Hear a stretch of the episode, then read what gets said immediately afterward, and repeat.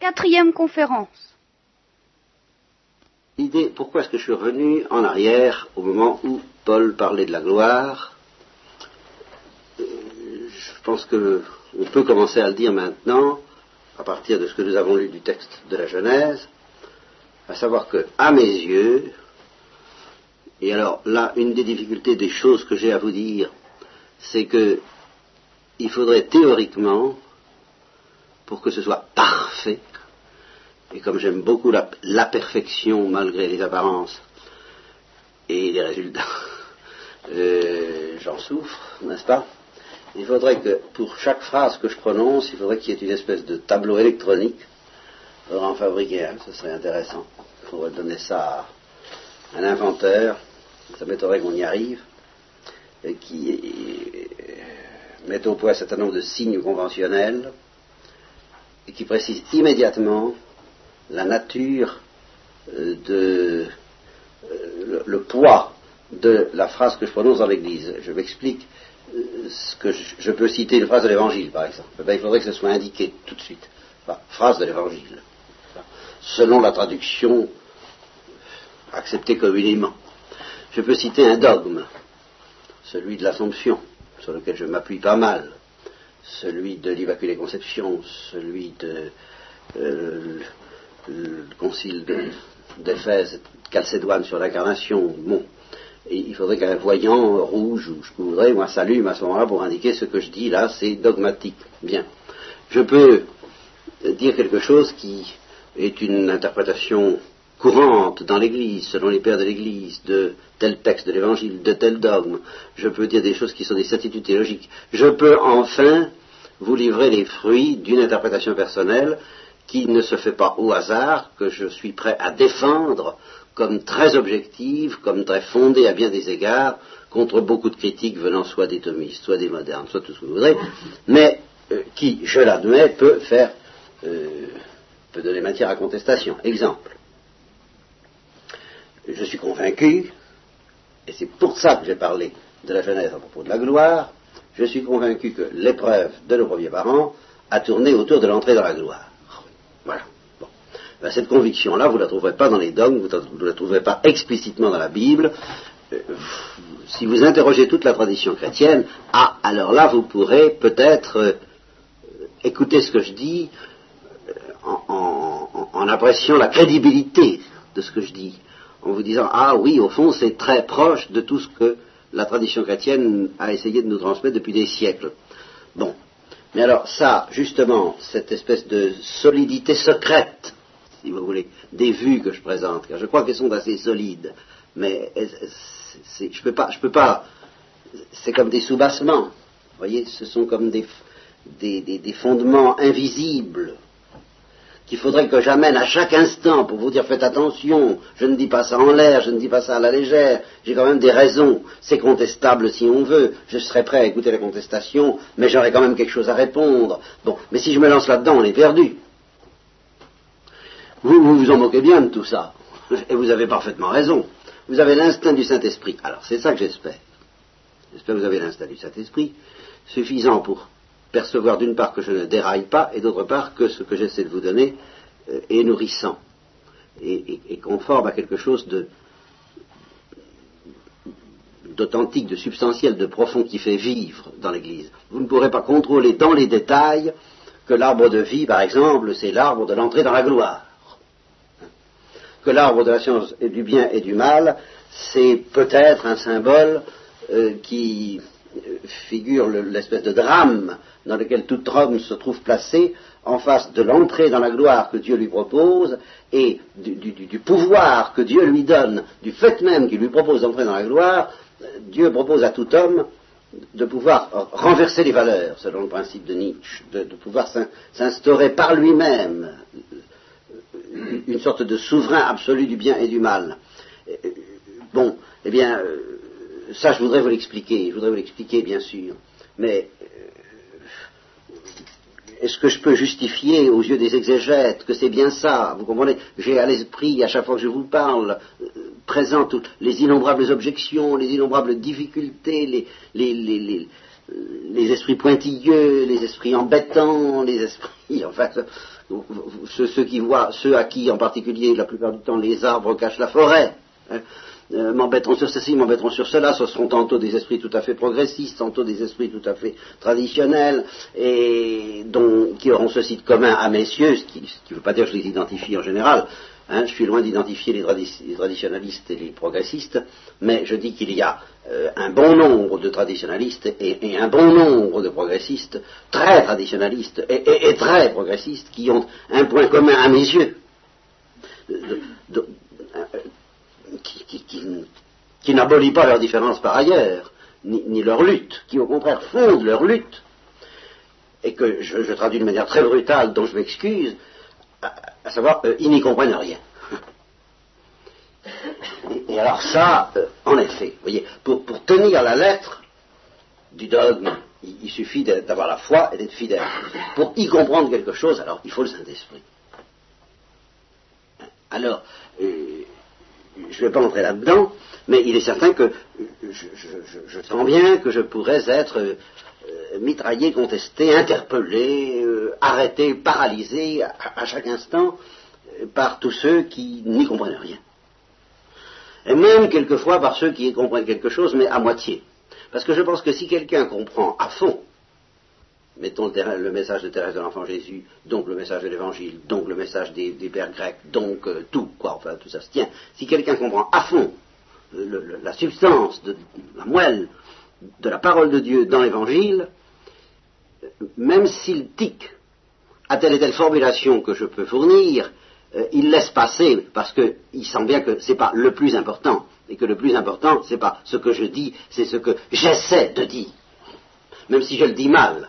Alors deux heures après, trois heures après, trois jours après, trois mois après, il me prendra dans un coin, il va ici. Hein bon, vous avez dit ceci, je comprends ce que vous avez voulu dire, et, naturellement, je suis bien d'accord avec vous, j'en vis, plus que vous, sans doute. Hein bon, mais euh, c'est pas comme ça que je le dirais. Alors ça, très bien. Alors ça, merci. Là, je me mets à genoux. Merci. Tous ceux qui peuvent me dire ça, merci. Bon. Mais à condition qu'on me dise d'abord, je comprends ce que vous avez voulu dire. Et j'en vis. Alors là, on peut causer. Mais ceux qui se mettent à dire ah, ya, ya, ya, et qui n'ont pas l'air d'avoir compris ce que, ce que je veux dire et ce que Dieu veut dire à travers la Bible, alors vraiment, non, qui me laisse tranquille.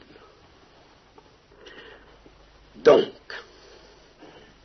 l'homme a été placé en face de la gloire aux origines. Il a été placé au bord de la gloire. Vous voyez, aux origines, au bord, au bord, comme on est au bord d'un fleuve. Et c'est une image. Alors c'est là où justement l'originalité peut jaillir. Chacun aura ses images, ses analogies, sa manière de sentir, sa manière de dire ce, ce mystère unique et simple de l'homme qui est au bord de la gloire, dans l'obscurité de la foi, et à qui Dieu demande, veux-tu? Veux-tu faire le saut?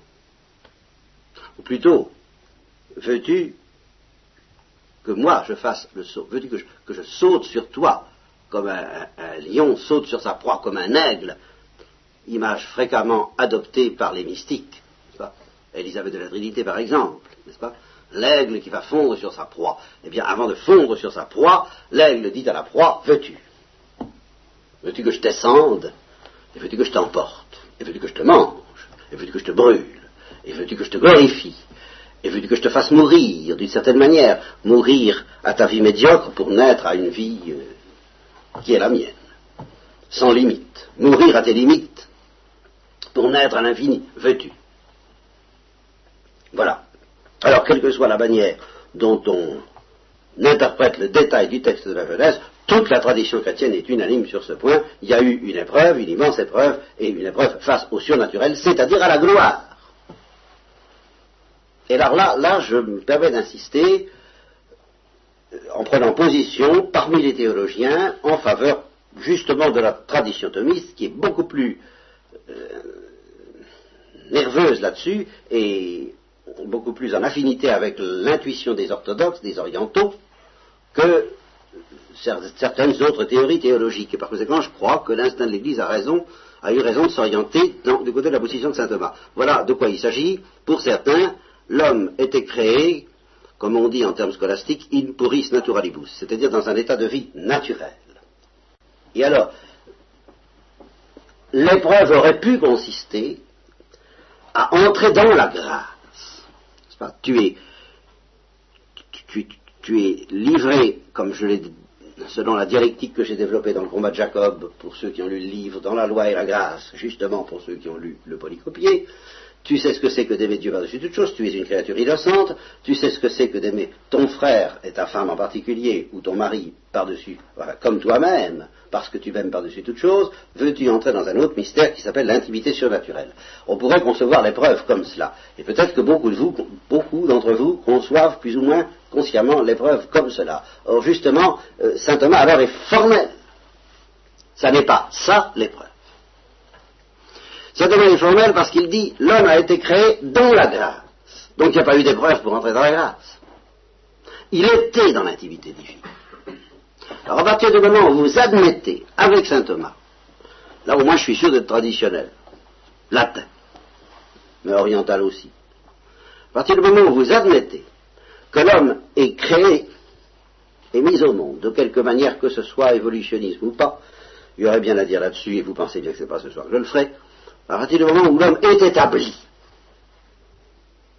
et je maintiens sans épreuve, dans l'intimité avec Dieu, alors, il y a deux manières de comprendre les choses. Il y en a une qui consiste à dire, eh bien, l'épreuve consistait, euh, l'épreuve c'était de persévérer. Voilà. Il était dans l'intimité avec Dieu, mais il n'avait qu'à continuer. Et à ce moment-là, il aurait reçu la récompense. Ça suppose, pour que ce soit une épreuve, de continuer, euh, qu'il y ait une tentation de ne pas continuer. Alors je demande pourquoi. Pourquoi l'homme étant dans, le pressentiment de, la douceur de Dieu et, goûtant, enfin imaginez Thérèse d'Avila euh, faisant ce qu'elle appelle l'oraison de quiétude, c'est-à-dire c'est pas l'extase, c'est pas des trucs extraordinaires, non, on est bien on est bien auprès de Dieu. Le, paysan du curé d'Ars, je l'avise et il m'avise. Et puis, ça dure tout le temps, étant donné que dans cette perspective, je ne vois pas pourquoi Dieu aurait retiré son intimité sans péché préalable de l'homme. Ça dure tout le temps, jour et nuit, même pendant le sommeil. On est habité par Dieu, il est là, on le sent, on est dans la paix, on est dans la joie, on fait tout ensemble. Enfin, hein, bon, ça, c'est la bonne vie. Quoi? Enfin, tout de même. D'où voudriez-vous que vienne une tentation là-dedans? La souffrance, je maintiens qu'il n'y en avait pas, et je défendrai cette position contre tous ceux qui disent c'est un conte de fées. Je vous montrerai que ce n'est pas un conte de fées, que c'est très vraisemblable. Je distinguerai pour ça trois sortes de souffrances. Celle qui donne un peu de sel à l'existence, eh bien celle-là, oui, d'accord. Bon, et puis les autres qui sont beaucoup plus désagréables, eh bien celle-là, on peut en être préservé, pourquoi pas, puisqu'on en est préservé de temps en temps. Pourquoi ne le serions-nous pas toujours? Qu'est-ce que ça a de mythologique? Qu'est-ce que ça a de conte de fées?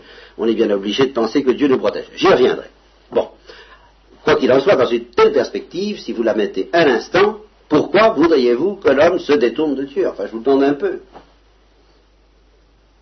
Donc, je ne peux pas, pour ma part, et, ceci en vertu de cela même que dit saint Thomas, me contenter de dire qu'il fallait que l'homme persévère. Persévérer quoi? Persévérer Je persévérer tout seul.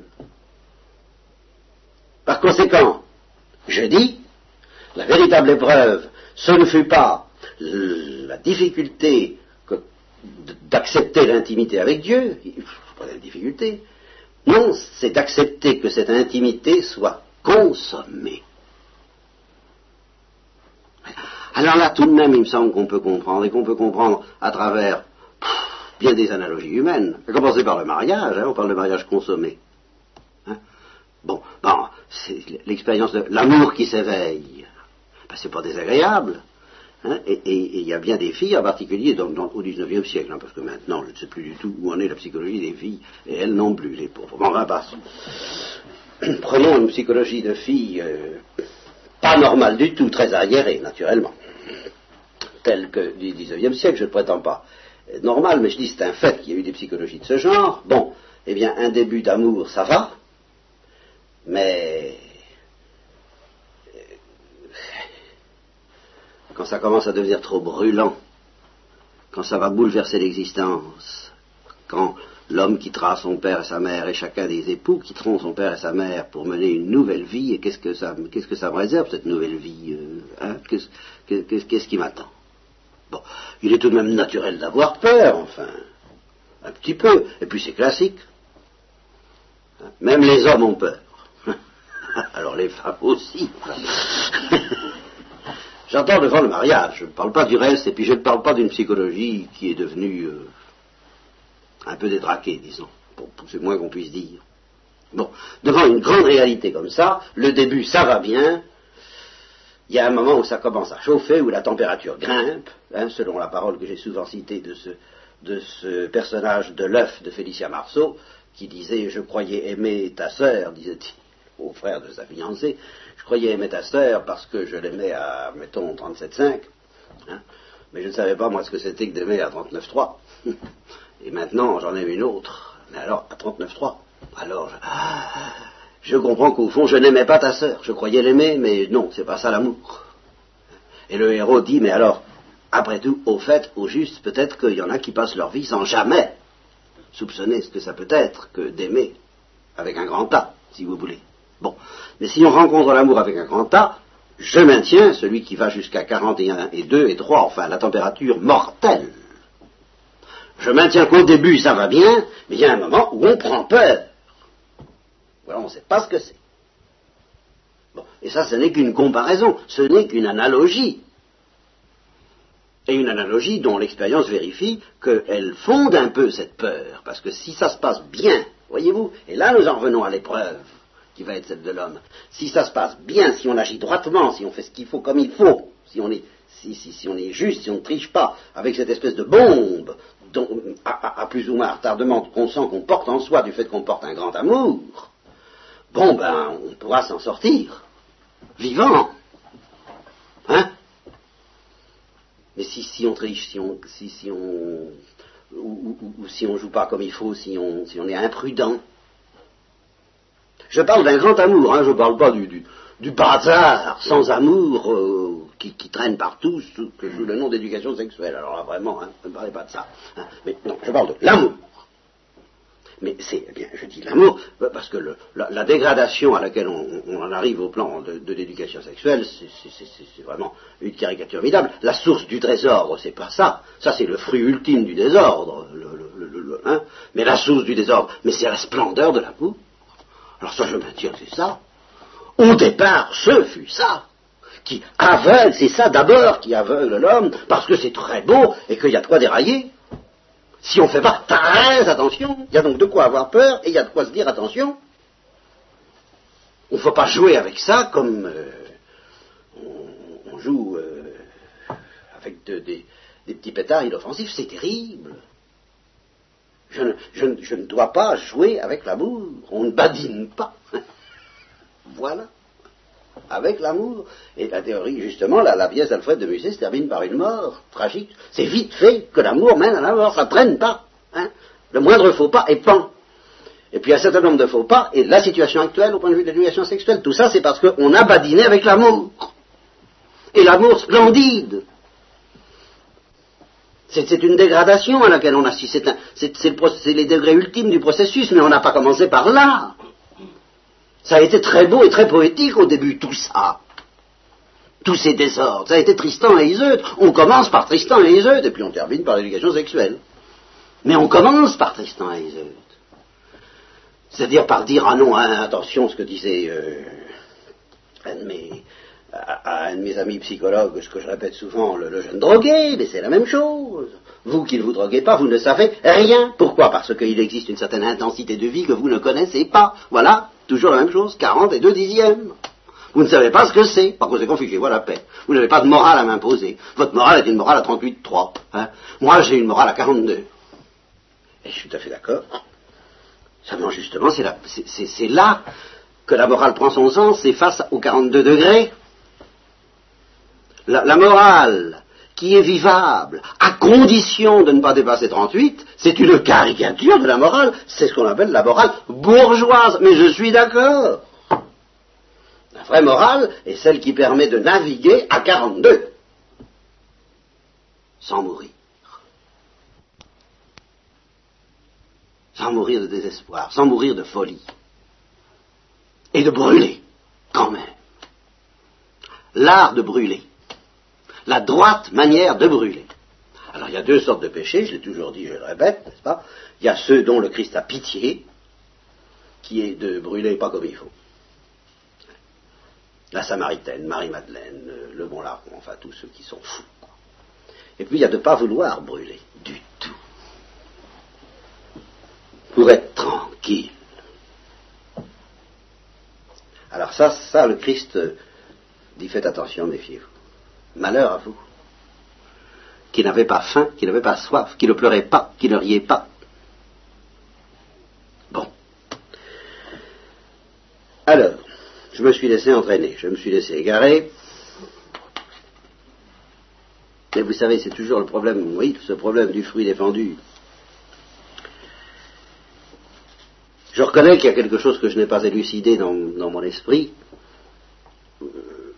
Je ne crois pas qu'initialement le péché de l'homme fût un péché de bourgeoisie, fût un péché de, dire au fond le fruit défendu, l'arbre de vie, ça ne m'intéresse pas. Je ne crois pas qu'au début ce soit comme ça que l'homme a péché dans la Genèse. Mais je pense qu'aujourd'hui, il y en a beaucoup qui pêchent comme ça.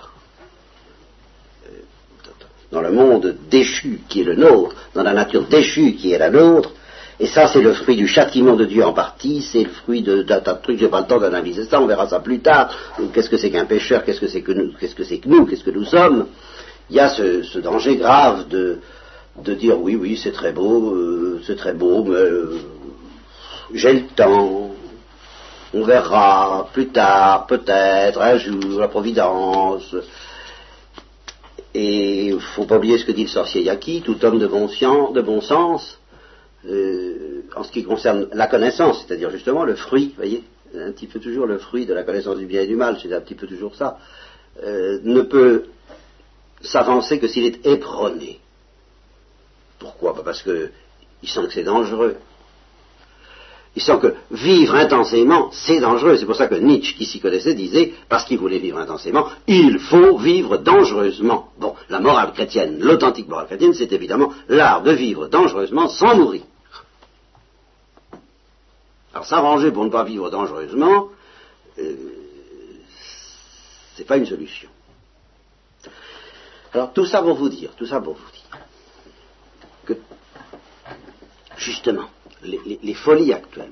Les folies actuelles suffiraient presque à m'instruire, si, si Dostoevsky ne m'avait pas instruit d'abord, et à travers Dostoevsky, je l'espère, le Saint-Esprit. Que euh, il y, a, manifestement deux catégories de gens, ceux qui disent euh, on, peut s'en sortir comme ça, et sans s'en faire, et sans histoire, bon. Et puis il y a ceux qui ne s'en sortent pas comme ça, et qui deviennent fous. Alors, je ne proteste pas qu'ils ne deviennent, vous comprenez, je dis ils deviennent fous. Et par conséquent, ce sont des pécheurs. Faites bien attention. Ne faites pas dire ce que je ne dis pas. Hein. Ce sont des pécheurs.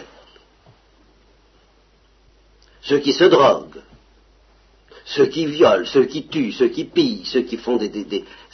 et, ceux qui, à la limite, descendent dans la rue pour, euh, dans l'espoir qu'il se produise une espèce d'explosion. Tous ces gens-là sont des pécheurs. Seulement, la grande différence entre ces gens-là et puis, disons, les autres, ceux qui justement se barricadent comme moi, hein, mais tout est de s'entendre. Parce que il paraît que les jeunes disaient il n'y a pas longtemps à quelqu'un fermez vos fenêtres, ça va barder. Bon, hein, n'est-ce pas? Bon, le printemps sera chaud. Bon, d'accord. Par conséquent, fermez vos volets. Je les fermerai. Je ne suis pas plus malin qu'un autre. J'aurais peur comme un autre. C'est pas la question. Je dis simplement je ne suis pas un avocat déjà. Alors ça, euh, j'ai assez horreur de ça, de cette espèce de, mensonge bourgeois, justement, qui consiste à être un avocat des jeunes, euh, au fond tout ce qu'ils demandent, c'est... Non, non, non, je dis simplement.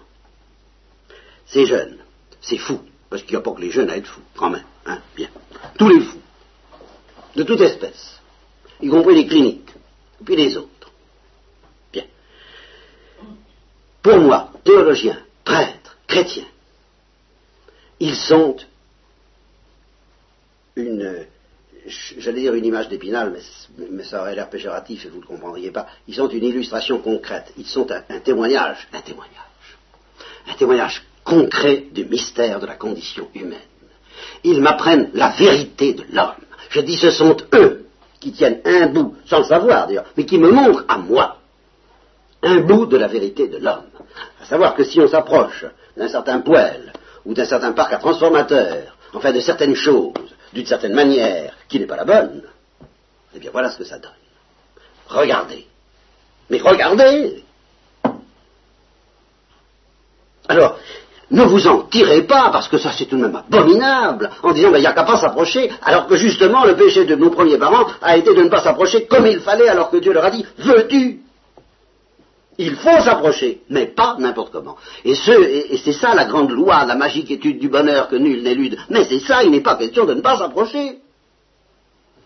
Il est question de savoir si on va aller à la drogue ou au Saint-Sacrement. C'est là la question si on va demander à l'Eucharistie ce que d'autres demandent à la drogue. Ceux qui le demandent à la drogue, j'ai profondément pitié d'eux, mais je me sens de la confraternité, de la confrérie, de ceux qui ont été marqués par Dieu en telle sorte qu'ils ne s'en sortent pas, justement. Et j'ai pitié d'eux à ce titre très spécial, et, je me sens leur frère à ce titre très spécial que moi je ne peux pas non plus m'en sortir, comme ça. Et que s'il n'y avait pas l'Eucharistie, je peux témoigner que je serais un drogué. Ou pire, j'en sais rien. Alors ça, oui. Et par conséquent, je me sens très loin de ceux qui ne courent pas de danger. À ce point de vue-là, très loin, avec la tentation, condamnée par le Christ, d'ailleurs, de les condamner à mon tour. De dire avec ces gens-là, il n'y a rien à faire. Mais si, parce qu'il faudra bien qu'ils sautent sur la mine un jour. Il faudra bien qu'ils découvrent un jour. Et alors j'ai pitié d'eux aussi à ce titre, comme on a pitié de quelqu'un qui ne veut pas voir, qui ne veut pas voir. Vous savez, les, les œufs de l'autruche, comme dit André Roussin, euh, il y a aussi les yeux de l'autruche qui se ferment n'est-ce pas? Euh, Ils ne veulent pas voir. Ils ne veulent pas voir que, l'abîme qui se creuse sous leurs pieds continue, comme disait ce, euh, le curé d'Ars de, nous tous, parce qu'il y a un côté bourgeois en nous tous, en moi aussi, je le sais très bien. Hein. le démon nous amuse jusqu'à la fin. Hein. comme des gendarmes amusent un pauvre homme, jusqu'au moment où arrive le fourgon qui, leur permettra de l'emballer. voyez? Alors j'ai pitié de ceux qui se laissent ainsi amuser et qui ne pensent pas au fourgon. Mais je dis au moins davantage de ceux qui sautent, de ceux qui tuent, de ceux qui meurent, de ceux qui deviennent fous, ben, c'est qui nous montrent le danger que nous courons. Eux, le fourgon arrive avant leur mort. Eux, ils subissent un certain châtiment, même s'ils ne le savent pas, avant leur mort. Bon, alors je prie pour que ce châtiment se transforme en miséricorde, je ne pas dans la poche, vous savez, je les, je les, je, les sauve pas. Hein. Vous imaginez pas que sérieux, vos enfants, ils sont sauvés. Oh, pas du tout, je suis anxieux à leur sujet. Mais, ah, comment dire ça euh, Oui, comment dire ça Vraiment, sans être injuste, sans être... Comment doser exactement ce que je sens de la miséricorde de Dieu à leur sujet ah, C'est que tout de même, ils ont ramassé l'appel, quoi. Enfin, qu'est-ce que vous voulez Ils sont foutus, quoi. C'est c'est un avantage que je leur envie. Parce qu'ils n'ont plus rien que Jésus-Christ quand même. Par leur faute, tout à fait d'accord, c'est très bien, c'est la conséquence juste de leur péché, bien sûr. Mais c'est tout de même une situation moins dangereuse, tout en étant encore très dangereuse, parce qu'il faut l'accueillir, ce salut de Jésus-Christ il faut, il faut tout de même se convertir. Et c'est pas fait. Mais c'est tout de même une situation moins dangereuse que de ne pas avoir ramassé la pelle. Ce qui s'appelle l'avoir ramassé. Hein? Euh, je ne pensais pas me laisser aller à tout ça, moi, justement parce que je n'ai pas préparé. Hein. Ben, l'épreuve de nos premiers parents, c'est celle du feu. Et le, péché de nos premiers parents, en, termes très simples, c'est d'avoir voulu s'emparer de la gloire au lieu d'avoir accepté que la gloire s'empare d'eux. C'est tout. Alors, et le troisième péché que je dénonce maintenant, mais qui n'est pas celui de nos premiers parents, et qui ne pouvait pas être celui de nos premiers parents, parce que ça peut être le premier, c'est de souhaiter que ni on s'empare de la gloire, non, moi je suis très modeste, j'en demande pas tant, hein, ni que la gloire s'empare de nous. Bien tranquille dans mon coin. Alors ça, c'est un péché si vous étiez chaud ou froid, quoi. Enfin, c'est ah, ah, comme je vous en ressortirais. Alors, le premier parent, non, c'était pas ça. Il ne pouvait pas. Justement parce qu'ils étaient beaucoup trop profonds, parce qu'ils étaient trop parfaits, parce qu'ils étaient innocents, parce qu'ils étaient purs, parce qu'ils étaient vibrants, parce qu'ils étaient transparents, hein, parce qu'ils étaient en feu, en fièvre. Ils ne pouvaient pas se permettre l'indifférence. Je ne crois pas. Seulement, le problème, c'est le suivant. Hein. C'est toi qui manges ou c'est moi qui te mange? Lequel de nous deux qui va manger l'autre? Hein? On se regarde là, comme ça. Et on s'aime. Mais ça ressemble beaucoup à l'aventure de l'amour humain. Mais qui qui va manger l'autre? Qui va dévorer l'autre? Qui va avoir raison de l'autre? Qui va avoir et qui va être eu Qui va se laisser posséder et qui va posséder? C'est toi qui vas me posséder? Par le moyen de la mendication du fruit interdit et qui va ainsi connaître en effet cette espèce de royauté qui appartient à celui qui décide par lui-même de ce qui doit être fait, de ce qui est bien et de ce qui est mal. C'est ça que tu veux connaître? Ou bien c'est ma vie que tu veux connaître Et alors si c'est ma vie que tu veux connaître, il ne faut pas prétendre connaître cette royale indépendance qui est la mienne. Autrement dit, si vous voulez, il y a deux manières d'être Dieu, il y a deux aspects de Dieu, dont l'un ne doit pas être désiré. C'est celui par où il se distingue de la créature, que j'y fasse, C'est ce que j'appelle la falaise. C'est celui par lequel Dieu est tout et nous rien. C'est ça la morale, en fin de compte. Vous savez, hein Qu'est-ce que c'est que la morale? Dieu est tout et nous rien. Voilà. Quand vous aurez compris ça, vous serez dans la morale. Et la morale sexuelle comme l'autre. Et la morale de l'avortement comme l'autre. Pourquoi? Parce que quelle est la grande difficulté de la morale sexuelle? Quelle est la grande difficulté de tout Prenez-moi n'importe quel cas, le plus difficile que vous voudrez. Quelle est la grande difficulté? Ben, C'est d'accepter qu'il y ait une loi. Voilà, quelle qu'elle soit. Croyez-moi, c'est la, la vraie difficulté c'est d'accepter que de temps en temps, notre volonté se heurte à un refus de la part de Dieu. Voilà, pour quelque raison que ce soit, et de quelque manière que ce soit. Là est la difficulté. Une fois que vous avez avalé ça, bon, ben alors vous dites, bon, alors quel est le programme euh, Tandis que tant que vous contestez, j'accepte le programme avec j'accepte pas ce là, ça veut dire j'accepte tout simplement d'obéir tant que ça ne me gêne pas. C'est tout ou que ça me gêne dans des limites que j'estime tolérables. N'est-ce pas? Hein? Non, la grande difficulté, c'est pas d'accepter telle ou telle loi morale, c'est d'accepter qu'il y ait une loi morale, mais vraiment morale, c'est-à-dire qu'elle engendre un malheur infini et éternel, si elle est refusée, et un bonheur infini et éternel si elle est acceptée.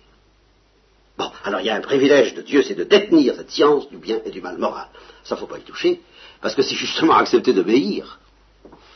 Et, y toucher, c'est refuser d'obéir. Et puis alors, il y existe un privilège de Dieu que Dieu veut nous donner, c'est la gloire. À condition de ne pas toucher à l'arbre de la science du bien et du mal, entre en possession de l'arbre de vie.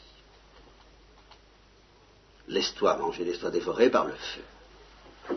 Voilà, en gros. Seulement, dans la présentation que je propose, les deux fruits se fondent en un seul, parce que ce sont deux, j'ai pas le temps de dire pourquoi, voilà, bon, euh, ça veut dire que ce même fruit de la gloire, si justement tu t'en empares en ne touchant pas à l'arbre de la science du bien et du mal, sera pour toi un fruit de vie. Mais si tu t'en empares de toi-même, par ton industrie, par tes efforts, par ta conquête, de façon à ne pas être obligé de le demander, de le mendier, de l'attendre, pendant 25 siècles s'il le faut, pendant des ères géologiques s'il le faut, en te mettant à genoux, en rampant dans la poussière et en disant comme tu voudras, ta volonté, pas la mienne, si justement tu veux tout tricher avec ça, alors ce même fruit va devenir de la gloire, cette invasion, tu vas toucher la gloire. Bien sûr, oh oui, si tu fais ça, tu vas toucher la gloire, tu vas manger la gloire, et tu vas en mourir, tu mourras de mort. La gloire te fera mourir. Mors est malis vita bonis, comme l'Eucharistie, qui est la prolongation de ce mystère. C'est une mort pour les mauvais, pour ceux qui, c'est-à-dire pour ceux qui n'acceptent pas d'obéir. La gloire est une mort pour ceux qui n'acceptent pas d'obéir. La gloire est une vie pour ceux qui acceptent d'obéir. Alors on peut désobéir en s'emparant de la gloire à son gré, on peut désobéir en disant je ne suis pas pressé, enfin on désobéit. Oui. Et la gloire est une vie pour ceux qui obéissent. Alors l'épreuve de nos premiers parents, ça a été ça, ils n'ont pas obéi, il en est résulté un certain nombre de conséquences que nous essaierons de voir par la suite. et qui sont bien passionnantes à suivre parce que nous sommes qu'au début de cette affaire-là. Mais vous voyez que la gloire est au cœur de ce mystère de nos premiers parents et que, inversement, pour vous parler de la gloire, il fallait que je vous parle pour que vous compreniez ce que c'est. Quand Saint Paul dit la gloire est en nous, ça veut dire qu'elle nous est restituée par le Christ alors que nous avions perdu, car c'est la première chose que Dieu dira à nos premiers parents au soir de la chute, eh bien la gloire, vous l'aurez plus. Vous l'aurez plus. Pas avant Jésus-Christ. Hein, vous aurez mon intimité, mon pardon, ma miséricorde. Mais la gloire, alors c'est fini. C'est trop dangereux. Hein. J'ai essayé, ça m'a pas réussi. Je vous salue Marie, pleine de grâce, le Seigneur est avec vous, vous êtes bénie entre toutes